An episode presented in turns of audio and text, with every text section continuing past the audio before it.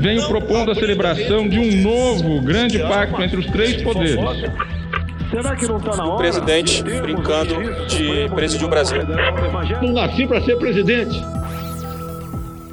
Os Três Poderes, um podcast de Veja. Olá, hoje é 17 de julho de 2020 e está começando mais um episódio da série Os Três Poderes, concebida e produzida por Veja.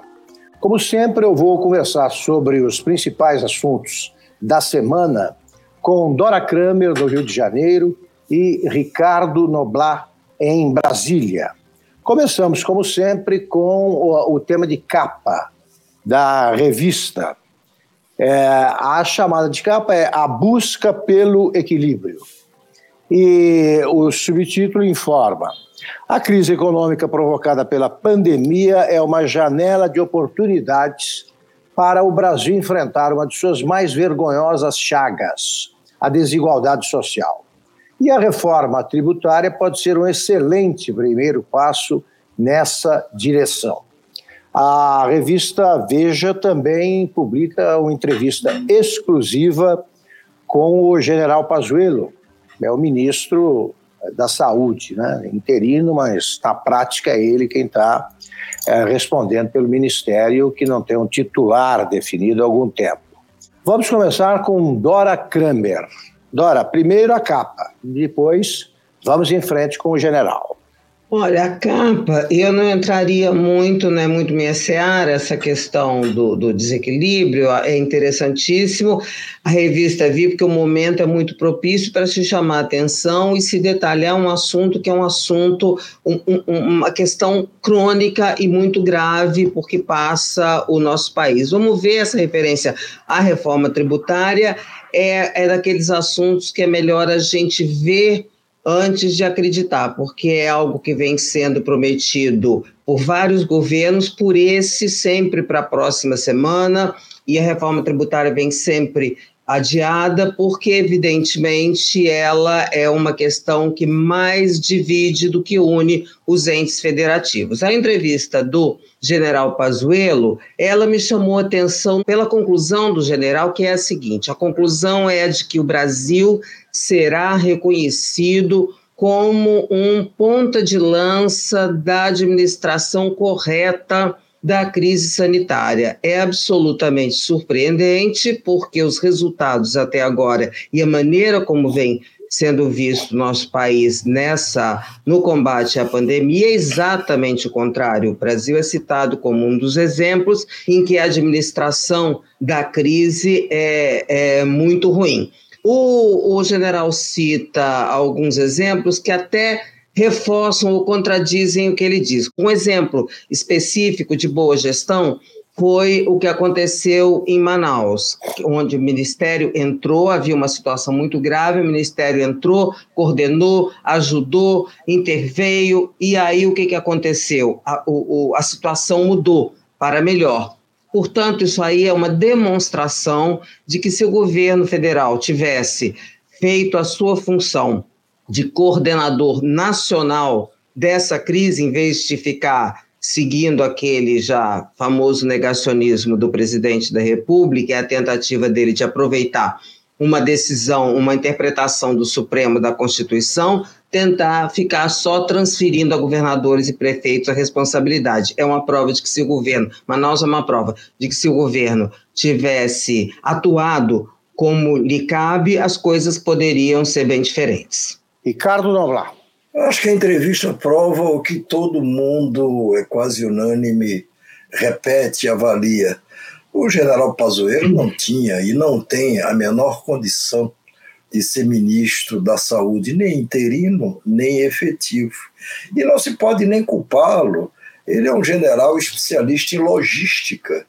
Ele foi posto ali no Ministério da Saúde, primeiro como secretário-geral, ainda na época do Nelson Tache, é, e depois como ministro interino, está lá até hoje como ministro interino, para cuidar da logística do, do ministério. E nem assim foi bem sucedido porque não conseguiu distribuir os equipamentos que tinha que distribuir, ou que se prometia distribuir, nem os remédios, nem coisíssima nenhuma. É, há vários aspectos nessa entrevista que a tornam interessante e reveladora. No começo da entrevista, no, na abertura da entrevista, está contada a história de um recente diálogo entre o general Pazuello e o presidente Jair Bolsonaro. O Pazuello tinha telefonado para saber como é que é com essa denúncia, com essa coisa do Gilmar Mendes, com essas pressões a respeito dos próprios colegas dele, que querem que ele, como general da ativa, ou volte para o exército, ou peça para passar para a reserva, eu fico ou não fico? E o Bolsonaro respondeu, não estou pensando em coisa nenhuma, coisa nenhuma, eu estou sendo, eu estou sendo elegante e delicado na transcrição do que, na verdade, o presidente disse. Vai tocando aí, e se encherem muito o saco, a gente te torna efetivo. Quer dizer, o presidente da República, uma das maneiras dele efetivar um general como ministro que ele colocou e manteve até hoje como interino, é se encherem muito a paciência dele, ele efetiva. Olha, isso não é critério para ser efetivado ninguém. Mas isso é o mínimo, eu acho, até nessa entrevista.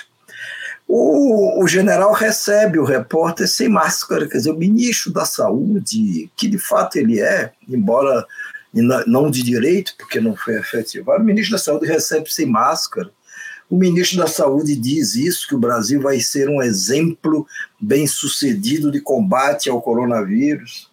E logo um ministro que, há dois meses, quando assumiu a função de ministro interino, ele recebeu uma herança do Mandetta e do Nelson Tais de 14 mil mortos e vai com mais de 75 mil mortos. Olha, isso, isso derruba qualquer exemplo de uma gestão bem feita. Depois ele delira quando ele diz ali: olha, na verdade, essas mortes todas têm a ver mais com o passado, porque os que me antecederam, ou principalmente o, ministro Mandetta, que foi o primeiro-ministro da Saúde, recomendava lá que as pessoas ficassem em casa, não corressem para o hospital, aí as pessoas ficavam até praticamente morrer. Não era assim. Recomendava que as pessoas evitassem ir para o hospital até um certo momento que elas tinham que ir. Para quê? Para não congestionar os hospitais e evitar um colapso do sistema de saúde. Mas não era para que elas ficassem em casa esperando a morte. Isso não tem o menor cabimento. Não foi isso que disse o Mandetta na época, nem coisa nenhuma. É, um outro aspecto dessa entrevista é quando ele, quando ele diz que a ideia de. que criaram a ideia, isso é palavras do, do general, criaram a ideia de que tem de testar para dizer que é coronavírus. Ora, não é só para dizer que é coronavírus, tem que testar, porque sem testes você não acompanha direito a evolução da doença, a disseminação da doença e o estado de saúde das pessoas que, que tiveram a doença ou que ainda não tiveram, mas que pode ter. Quer dizer, sem teste, o general tenta desmontar coisas que são absolutamente fundamentais ou se tornaram fundamentais no mundo inteiro no combate ao coronavírus. Máscara, teste, é, evitar o colapso do sistema de saúde, mas não matar as pessoas em casa. É uma entrevista que só mostra que o general não estava preparado, e aí talvez a culpa não seja dele de não estar preparado. Ele não se preparou para isso, ele não é médico. A responsabilidade disso é do presidente da República. Só que eu só queria mencionar aí o, o pecado original, né? Também não é médico o ministro Gilmar Mendes. O Gilmar Mendes precisa parar de opinar sobre tudo com a arrogância típica do juiz dos juízes. Tá? Da mesma forma que o general Pazuello não está preparado para ser ministro da Saúde, o ministro Gilmar Mendes não está preparado para ser o ombudsman da política de saúde seguida pelo Brasil. Né? Ele, ele podia ter provocado uma crise grave no caso, quem reagiu com tranquilidade foi o pessoal de quem se temia, né? uma, uma reação compreensivelmente mais enérgica, porque aquilo não se diz. O ministro Gilmar Mendes pode não ter preparo, mas ele é suficientemente informado para saber que genocídio é uma coisa que não se aplica aos erros cometidos no Brasil. Genocídio é a eliminação deliberada e parcial total de uma raça, comunidade e tal, e não é por aí. Então, começando por essa. É evidente que o ministro não está preparado. Agora, o Supremo também tem de assumir a sua parte nessa culpa. Porque cabe ao Supremo, Noblar, isso que eu queria frisar, dirimir dúvidas geradas pela Constituição ou por eventuais decisões da Corte. E ele não esclareceu. Essa história de que o prefeito faz uma coisa, o governador faz outra, isso começou a ser discutido agora. Eles deveriam ter deixado muito claro naquele momento para poder cobrar. Eu não estou com isso dizendo que o governo federal não desempenhou um papel péssimo nesse, nesse episódio todo. Agora, nós vamos ter que esperar, eu acho, o final dessa crise para saber quem errou mais. Não me refiro só ao Brasil, não. Não nos esqueçamos de que no começo da pandemia nós fomos exortados a não usar máscara. Isso aí foi coisa da OMS, não é para usar. Isso é para profissional da saúde e tal, não é para usar. Então, essa confusão aí foi feita por um, uma conjunção de fatores em que ninguém brilhou. Ninguém brilhou. Acho também que a capa aponta um dos, dos pesadelos do Brasil que agora a gente tem de encarar de frente. Eu acho graça quando falam os invisíveis, surgiram os invisíveis. Eu vejo essa turma aí há muito tempo, desde que eu nasci. Né? É o Brasil dos injustiçados, dos que, dos que deveriam. Eu, se eu fizesse parte desse mundo, felizmente, né, o destino me poupou dessa, eu ia achar graça quando eu ouvisse algum governador dizendo: olha, fique em casa, fique em casa. Uma família pobre que fica em casa já é uma aglomeração, faminta. Então é hora sim de começar a pensar nas reformas. O Supremo, o Congresso tem tempo sim para aprovar reformas. Quando eles querem aprovar coisas com rapidez, eles conseguem. Acho que a gente tem de começar a combater esse abismo social com com a determinação, e acho que está meio mundo da, dando palpite, eu me incluo até nesse, nesse universo, sem saber exatamente o que é que vai, como é que vai ser o balanço final dessa crise, por um motivo muito simples. Se o exército brasileiro é cúmplice de um genocídio ensaiado pelo presidente da República, o que se dirá da Bélgica, que é um país que, na contagem de mortos por milhão, que é a correta, bate o Brasil, repete aquele 7 a 1 da Alemanha de 2014. A Itália, desastre absoluto, não é privilégio do Brasil, o que, repito, não exime ninguém, nenhum dos responsáveis, tá? não torna menos dramática a contagem dos mortos Agora, também não podemos uh, ouvir o governador de São Paulo dizendo que chegaremos a 300 mil mortos. Eu acho que ele deveria dar uma boa notícia para ser um pouco clemente com quem recebe notícia ruim todo dia. Em São Paulo, pela terceira, a, a queda uh, do número de óbitos, e todo, ó, toda a morte é uma tragédia, repito, é evidente consistente, as coisas vão bem. Diga isso também. Dora, o que você quiser completar, fique à vontade. Quero sim, quero primeiro pegar aqui uma referência, até é, pegando também a entrevista do, do General Pazuello, que fez realmente referências a, a, a, orientações desencontradas, e aí você, Augusto, com razão, diz, é, vamos ver quem errou menos.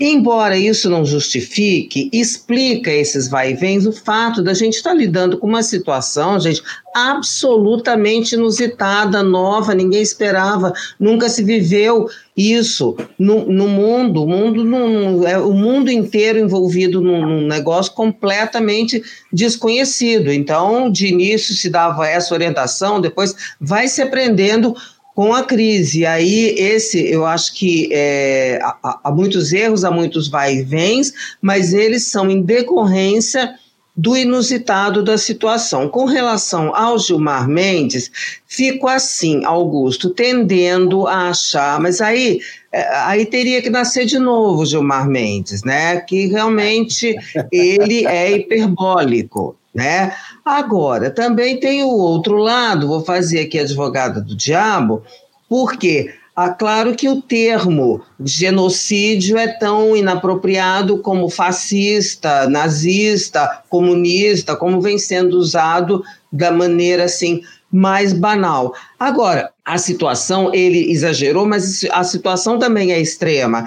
E ao falar daquela maneira, na posição dele de presidente, de presidente, desculpa, de ministro do Supremo, com todas as, as implicações daí decorrentes, isso deu também, serviu para dar uma sacudida nesse assunto de, da, da situação do Ministério da Saúde, que estava meio uma coisa meio morna, vamos lá e tal. Então, quando se se discutiu isso, quando ele ele dá, põe o dedo aí nessa ferida e alguém falou, escreveu esses dias acho que foi Demetrio Magnoli, que ele pôs o dedo na ferida e a reação dos militares e a demonstração de que doeu, porque realmente ali a questão de fundo para mim, quando ele se referiu inapropriadamente a genocídio, era principalmente na questão da identificação das Forças Armadas com essa má gestão da pandemia, da pandemia e uma, uma série, as confusões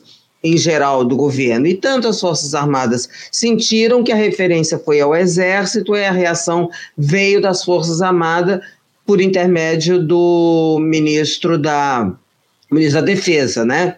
É, Agora, outra coisa que eu achei interessante a se notar é, foi a administração, a coisa pegou aquele fogaréu, mas achei interessante a administração do pano quente foi muito boa, a partir até do presidente da República, justiça se faça, né? Nessa nova fase dele, é, de tomar iniciativa, de ligar para o ministro Gilmar e pedir para o Pazuello ligar e todo mundo. E aí o Gilmar também não pede desculpas, mas também um, adequa ali o discurso e vai, vai, vai. Olha, não tem crise, mas o que ficou é que é, ele tem razão quando diz da, da situação muito ruim do governo frente na administração dessa crise e a situação, por consequência, muito ruim em que ficaram os militares ao entrar dessa maneira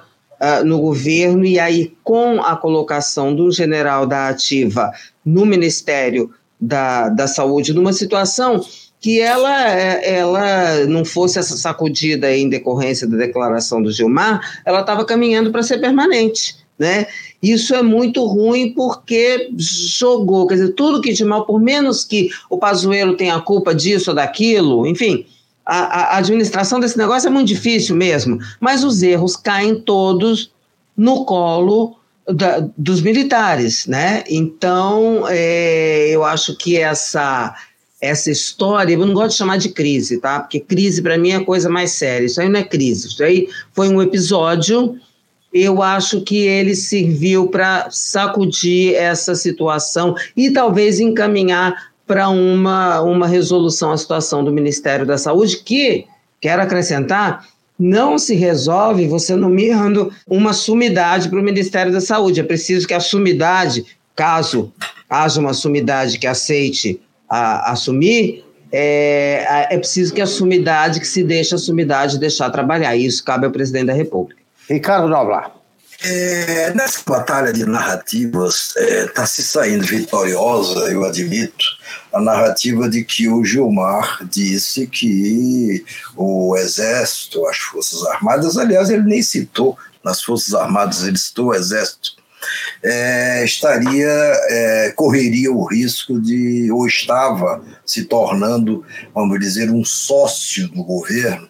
Essa palavra talvez ele não tenha usado, sócio, mas estava se associando ao governo na, no genocídio que é o que resultaria dessa pandemia toda. Eu vi e revi a, a live onde o Gilmar debatia com o ex-ministro Mandetta essa situação, e não vi em nenhum momento, sinceramente, não vi em nenhum momento, o Gilmar acusar o Exército de ser sócio ou de estar se tornando sócio numa num combate à epidemia que acabaria resultando, eu estava resultando num genocídio. Eu ouvi ele dizer claramente, ele criticar claramente o governo e alertar o exército para não se tornar sócio de um eventual genocídio. Isso é diferente de acusar o exército de ter se associado no genocídio.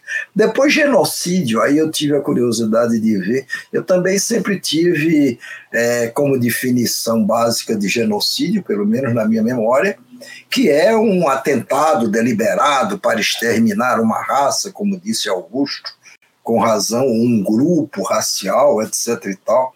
O genocídio é isso, é principalmente isso, mas também se comete um genocídio quando deliberadamente, é essa definição que está não só nos dicionários, mas nos acordos internacionais firmados, no entendimento jurídico internacional que o Brasil compartilha. Genocídio pode ser até um ato contra uma determinada pessoa, e uma única pessoa, eventualmente de um grupo racial ou de um grupo religioso, e que está sendo vítima de um atentado. Ora, não é de todo descabido dizer que a gente corre o risco de um genocídio, por exemplo, no Brasil, e num genocídio até deliberado, embora possa não ser entendido assim, quando o presidente da República veta artigos de um projeto de lei aprovado pelo Congresso que obrigava o governo a fornecer máscara, água potável, leitos de hospitais para os índios, por exemplo, medicamentos, enfim, tudo que os índios, como um povo é, que ao longo desse tempo todo se reduziu tanto com a passagem, com a passagem dos anos, isso o presidente da República vetou. Isso é o básico para a assistência de qualquer grupo, grupo humano numa situação de descalabro como a que a gente vive com a pandemia. Não acho que o presidente, não acho que o Gilmar tenha inapropriadamente falado em genocídio se você tomar como referência isso que está acontecendo em relação aos índios, onde já mais de 500 morreram. E o governo continua se sentindo desobrigado de fornecer o mínimo para eles e, e, a pretexto de quê? Porque diz o presidente que não tinha lá as fontes de financiamento para essas despesas estipuladas. Meu Deus, o Supremo Tribunal Federal já liberou o governo para gastar o que quisesse, para que gastar o que quisesse o que pudesse nessa situação de pandemia. Um outro aspecto, só para concluir, é a questão da, vamos dizer, da decisão do Supremo de desobrigar o governo federal é, nas principais ações de enfrentamento do, do, do coronavírus, em detrimento, quer dizer, em favorecimento das decisões dos governos estaduais e das prefeituras. Não, o Supremo não decidiu isso. O Supremo disse apenas que, primeiro, disse que é uma corresponsabilidade. O governo federal também tem que fazer isso. Agora, que nas situações específicas valeriam as decisões tomadas pelos administradores locais, porque são eles que estão ali, eles é que estão melhor vendo isso. Mas isso não desobriga do governo ser competente e talentoso para enfrentar uma, uma, uma, uma, pandemia geral. Nem desobriga o presidente da República de ser o grande líder desse esforço de combate à pandemia. E, no entanto, o presidente usa até isso, até hoje, essa desculpa de que o Supremo tirou ele da jogada não é verdade. Tá, eu só para concluir, eu diria o seguinte, que a gente não pode uh, localizar numa única pessoa uma culpa que deve ser distribuída. O governador de, do Amazonas, por exemplo, é até comprovadamente ladrão de dinheiro destinado ao combate à pandemia. Quer dizer, é, quem matou mais índios? Né? O que matou mais índios? O desvio de dinheiro, o, a maneira pouco pouco competente, para ser brando, aí, com que foram tratadas as tribos e tal. Isso é o que se verá depois, mas voltaremos a esse assunto mais tarde. Vamos tratar agora do, do, de mais um problema dos tucanos. O, foi denunciado aí, está enrolado na, na, com a Polícia Federal, o ex-governador, ex-presidente do partido também, não foi não? O Alckmin, o Alckmin foi, né? foi, foi, foi, teve foi. uma época que ele foi presidente do partido. É, é e está enrolado, né? a, coisa me parece aí que é, é, grave, o que, o que gera a seguinte situação. Três presidentes do partido foi virar um caso de polícia. O Eduardo Azeredo, o Aécio Neves e agora o Alckmin. E todos os candidatos lançados depois do governo Fernando Henrique à presidência da República pelo PSDB também viraram caso de polícia. Aécio Serra, primeiro, Aécio, a Alckmin, agora, e Aécio Neves. O que, que você acha, Dora? Olha, eu, os caras, esses tucanos só vêm se enrolando, né? Quer dizer, na verdade, isso que eles estão passando chama atenção por isso aí que o, o Augusto falou. Os três candidatos à presidência da República, as pessoas que, por desde 2000, é, da eleição de 2002, representaram a tentativa do PSDB voltar ao poder e estão encalacrados com situação judicial e policial, que também não é prerrogativa exclusiva única dos tucanos. Agora, eles tinham essa aura de uma coisa moralmente mais, mais adequada, mas acabaram é, iguais nesse embornal que eu vou chamar aí de, é, de, dessa situação em que o entrelaçamento de doações ilegais de campanha com atos de governo gera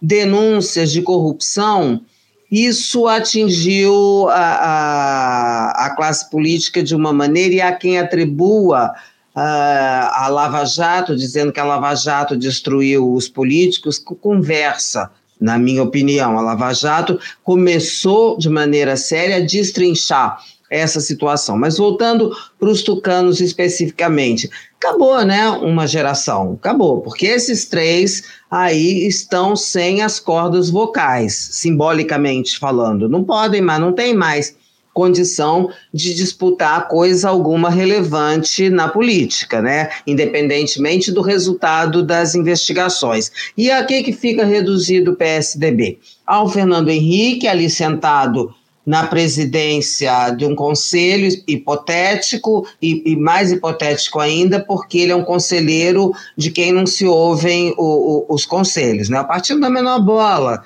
ele vem alertando há vários, há vários tempos, há vários anos sobre a, a, a situação em que a política só, tá? Em que o partido estava se envolvendo e ninguém dá bola. Então tem o Fernando Henrique sentado aí nessa cadeira de honra e temos, do outro lado, um herdeiro, que é a possibilidade do, do partido concorrer à presidência da República, que é um herdeiro enjeitado, que é o João Dória. E por mais que ele seja enjeitado, não tem jeito. O partido ou vai com ele ou não vai, né?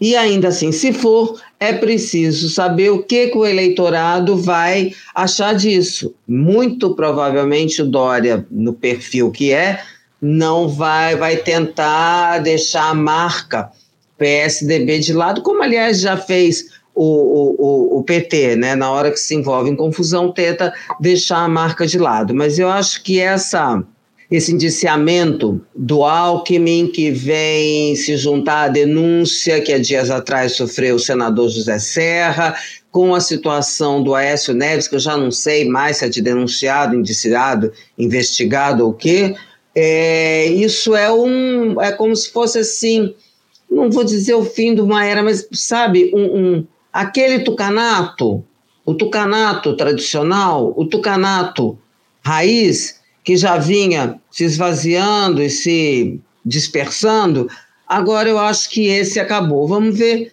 o que, o que vem por aí. Agora, uma coisa é certa: o partido que durante anos, de 2002 a 2018, mais até 2014, veio ocupando vagas na, na corrida presidencial, vagas competitivas, hoje não tem mais essa condição. Ricardo Noblar.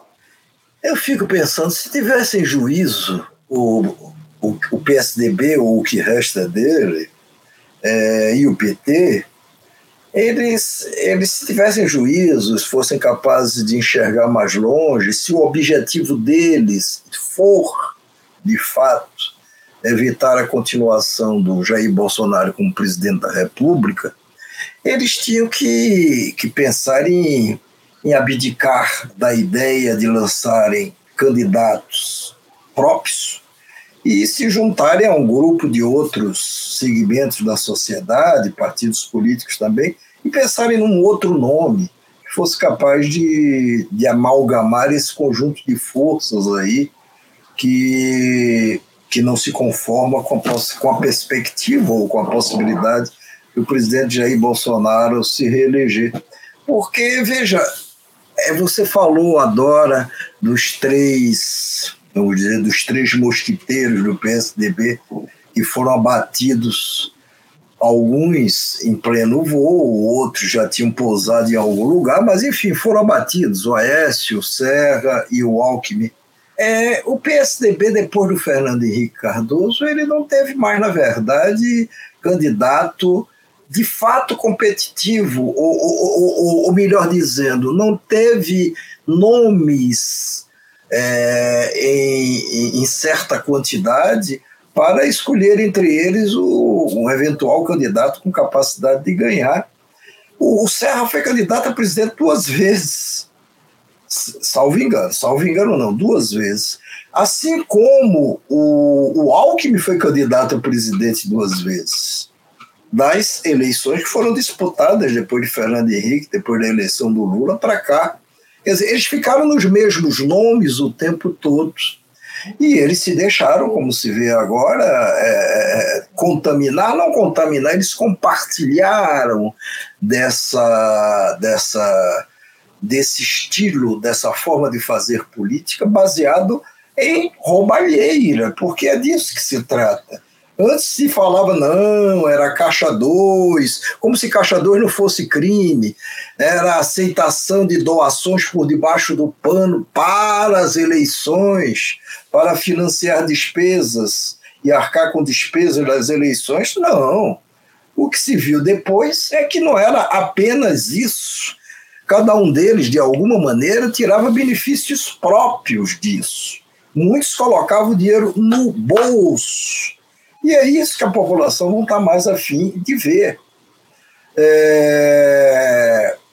Se isso vai acontecer, se eles serão capazes de ter juízo mais adiante, eu duvido. Eu duvido. Dória vai querer ser candidato, mesmo sendo enjeitado pelo PSDB, como bem observou a Dora. O, o PT vai querer ter um candidato próprio como, por exemplo, agora, nessa situação da, da Prefeitura de São Paulo, que o PT está disputando com um candidato que não tem a mais remota chance de se eleger coisíssima nenhuma. Né? Qual seria, vamos dizer, a lógica, pelo menos a lógica atual, numa disputa com a Prefeitura de São Paulo? Olha, vamos ver quem é o candidato da esquerda, eu estou falando isso do ponto de vista dos partidos de esquerda, que tem a mais chance de ganhar pelo que as pesquisas, por exemplo, estão mostrando, seria o Guilherme Boulos. Não estou emitindo nenhum juízo de valor sobre o Boulos, mas eu estou dizendo as pesquisas indicam. Ele já está em terceiro lugar na, na, nas pesquisas. É, mas não, o PT foi lá e, tá distribu e, tá, e vai disputar mesmo sem nenhuma chance. Enquanto isso, claro, o Bolsonaro tenta sobreviver e chegar lá e ver em que condições vai chegar lá. Essa eleição de 2022 vai ser muito imprevisível por tudo isso que está acontecendo até agora e por tudo mais que vai acontecer até lá. Muito interessante é o seguinte: entre os muitos erros que eu cometi, uh, um deles foi acreditar que o Brasil finalmente tinha um projeto de partido. Né? Uh, dois, o PT e o PSDB.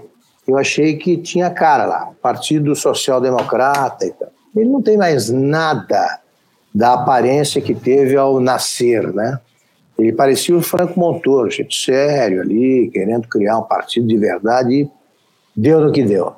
O, é interessante isso, os candidatos hoje preferem esconder a marca que antes era garantia de voto, tanto no PT, eu vejo isso aí pelo interior muito, e o PSTB. O PSTB ele não representa mais nada como um partido. É uma vaga lembrança do governo Fernando Henrique. E queria fazer justiça aqui não por culpa do Fernando Henrique. Eu frequentemente recebo recados de pessoas dizendo: Fernando Henrique elegeu o Lula e tal. Não.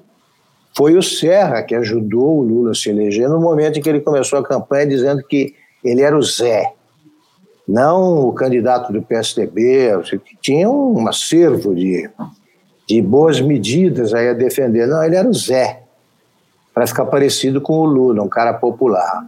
Aí vem o Alckmin, também vira Geraldo. Né? Eles não se associavam nunca ao partido, eles queriam se aproximar do povo mexendo no prenome. Não dá para entender. Serra é o Serra, Alckmin é o Alckmin. E o Aécio Neves dispensa comentários. Isso é uma das maiores decepções aí que eu já vi, porque eu convivi durante algum tempo com o médico e nem desconfiei do monstro, né? só depois daquela gravação. É uma pena que todo país tem que ter partidos e acho que o, o por decantação o Dória vai ser candidato pra, por, um, por um partido que não ajuda, mas é o que sobrou, e não há mais nenhum grande nome aí no seu caminho, não há nenhum ah, dos notáveis é, que sobreviveram para tentar impedir a candidatura dele. Estamos terminando o nosso programa. Um minuto para as considerações finais de Dora Kramer e de Ricardo Noblat. Dora, para encerrar. Eu queria aproveitar esse minuto para falar sobre o ministro da Educação, que tomou posse ontem. Ah, é verdade. E aí Não fez falamos, um falaremos é? dele, é? mas fale você. É, ele, ele ele fez um discurso, aí algumas pessoas acharam muito bom que ele falou que o Estado é laico e que está aberto ao diálogo. Eu achei uma coisa absolutamente genérica, porque o Estado é laico não por vontade dele, mas por força da Constituição. E a abertura do, do, do, do diálogo é, é uma fala que ela vai ter que se provar na prática. Mais importante é que ele foi obrigado a usar o discurso para se justificar de é, declarações e posições anteriores, como o emprego da, da, da dor na educação, uh, umas avaliações malucas, meio do estilo Van Traub, sobre as universidades. Não há problema nenhum dele ser conservador, dele ser pastor presbiteriano, desde que ele não aplique os valores aprendidos na, na igreja e tal, na, no Ministério da Saúde, onde ele vai ter que usar, enfrentar vários desafios aos quais ele não fez referência nesse discurso. E os mais urgentes estão aí: a aprovação do Fundeb, a volta das aulas e a realização do Enem. É isso. Estaremos de olho nas próximas semanas. Ricardo Noblar. Eu não espero, sinceramente, eu não espero grande coisa desse ministro. Ele foi, ele se tornou ministro como é, expressando mais uma vitória do grupo, do chamado grupo ideológico mais extremista do governo, e já tinha indicado antes um ministro da Educação que não falava direito português, que era o Ricardo Vélez, Vélez, Vélez. Vélez, e indicado em seguida um ministro que não sabia escrever direito português, que foi o Van Traub é, patrocinado pelo mesmo grupo, é, esse ministro aí é, não poderá é, é, é, ser uma pessoa mais educada, mais, mais bem composta, mas eu acho que ele assume mais ou menos com os mesmos compromissos de, olha, vamos fazer uma educação pelo lado que o, que o comandante, no caso em chefe, o presidente Jair Bolsonaro, determinar. É por isso até que o, que o Bolsonaro ainda preserva o Ricardo Salles no Ministério do Meio Ambiente, porque o Ricardo Salles ali está ali para fazer o que o presidente mandar. E assim será com o ministro da Educação. Ele se beneficia só do fato e como ele sucede esses dois desastrosos ministros, é, e, e, aliás, e um terceiro, o Decotelli, que por é, problemas com o seu currículo acabou não emplacando, é, não é possível que depois de todos esses desastres sucessivos é, se tenha um ministro ainda mais desastroso do que os anteriores. É disso que ele se beneficia. Bem, foi um prazer conversar mais uma vez com os meus queridos amigos Dora Kramer e Ricardo Noblat. É, termina aqui o capítulo de 17 de julho de 2020 da série Os Três Poderes, concebida e conduzida pela revista Veja. E até a próxima sexta-feira.